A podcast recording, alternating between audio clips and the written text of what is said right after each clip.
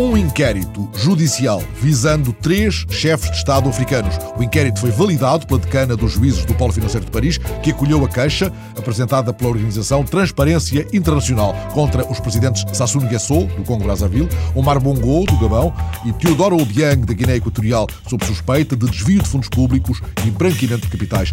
William Bourdon, o advogado da secção francesa da Transparência Internacional, uma associação que luta contra a corrupção, não escondeu à France Info uma enorme satisfação por finalmente iniciar este processo, pelo qual a Justiça poderá ajudar a explicar como é que três chefes de Estado africanos se transformaram em proprietários de um importante património em França.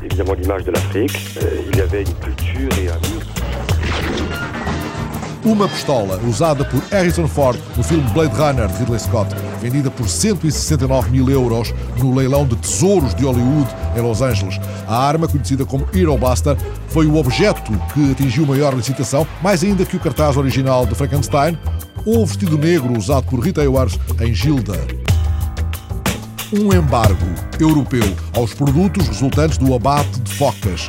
A decisão foi tomada no Parlamento Europeu e, como é contado no sítio eletrónico da Euronews, entra em vigor já em 2010, quando a União vai encerrar o mercado à importação de peles e de outros produtos derivados da foca, cuja caça foi considerada repugnante e cruel pela Comissão Europeia.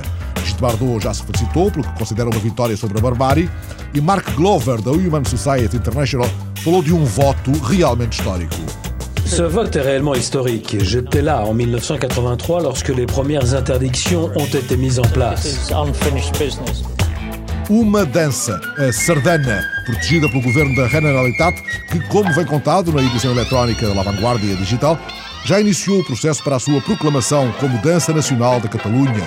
A sardana, que se dança em grupo e em círculo, foi um símbolo da luta política catalã durante as ditaduras de Primo de Rivera e de Franco e é considerada uma das expressões mais relevantes da cultura popular e tradicional catalã.